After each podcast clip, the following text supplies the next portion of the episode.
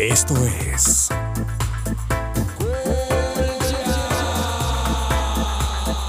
Tu podcast de cultura reggae, dancehall y mucho más. En esta nave cultural viajaremos a través de la historia del reggae, sus inicios y su evolución hasta la actualidad, paseando por sus personajes y demás curiosidades que si eres un amante de este género, no te querrás perder. Y recuerda, esto es Original Reggae.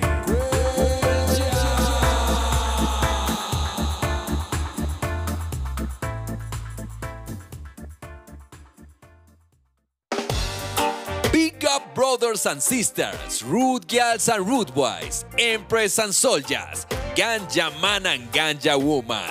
Yo soy Smoka y esto es Colcha.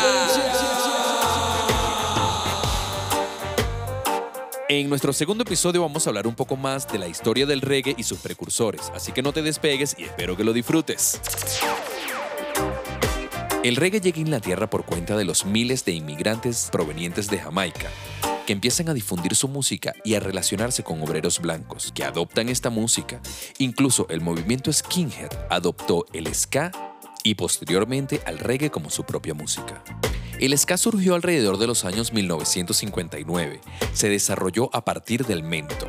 El ska se caracteriza por un tipo de línea de bajo llamado walking bass o bajo caminante, ritmos de guitarra y piano acentuados en el offbeat y en ocasiones riff de vientos o metales similares a los del jazz, además de ser muy popular dentro de la subcultura jamaiquina de los Root Boys, hacia 1964 también había ganado una larga audiencia en la cultura moderna inglesa.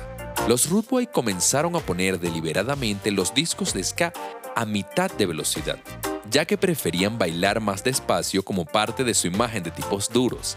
Hacia mediados de los años 1960, muchos músicos habían comenzado a tocar ska con ese tiempo lento, al tiempo que ponían énfasis en el walking bass y en el offbeat.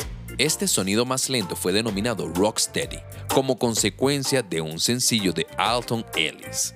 Esta fase de la música jamaiquina duró hasta 1968, cuando los músicos comenzaron a aumentar la velocidad de la música de nuevo, añadiendo también otros efectos. Ello condujo a la creación del reggae.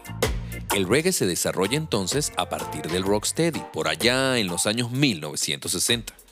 El cambio del rocksteady al reggae es ilustrada por el empleo del shuffle en el órgano, cuyo pionero fue Bob Marley and the Wailers. Aunque los que realmente le pusieron el nombre al género fueron Toot and the Metals con su sencillo Do the Reggae. En Kingston, Jamaica, este rasgo ya aparecía en algunos sencillos.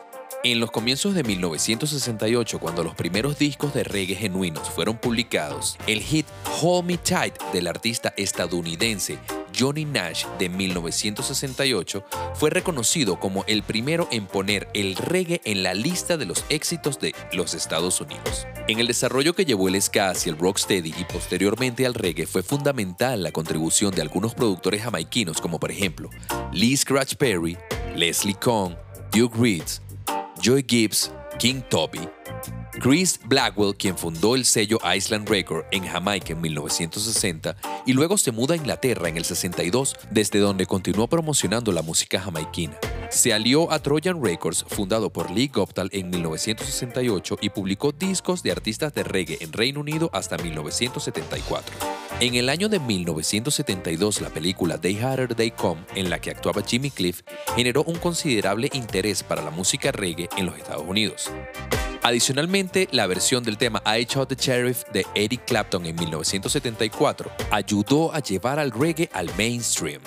Hacia mediados del año 1970, el reggae recibía un considerable espacio en la radio inglesa, especialmente en el programa de John Peel. Lo que se conoció después como la edad dorada del reggae corresponde aproximadamente al apogeo del roots reggae. A principios de la década de 1970, el movimiento Rastafari comenzó a ganar influencia en la música popular jamaiquina y se volvió una fuente de inspiración tanto para los cantantes rastas como para aquellos que no lo eran. El elemento de protesta se hizo cada vez más característico en los músicos de esta generación. Canciones con mensajes políticos dominaron esta época con letras contra el colonialismo, la esclavitud y la opresión. Ya para la segunda mitad de los años 70, la escena del punk rock de Gran Bretaña comenzaba a formarse. El reggae fue una importante influencia para ello. Algunos DJs de punk ponían canciones de reggae durante sus sesiones y numerosas bandas de punk incorporaron estas influencias en su música. De esta forma damos por finalizado nuestro segundo episodio. Yo soy Smoka y para mí fue un placer traerles este pequeño segmento de cultura reggae. Los invito a sintonizar el próximo domingo para seguir compartiendo acerca de la original reggae.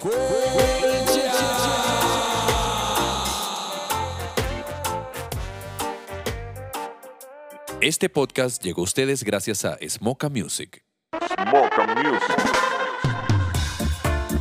Esto es.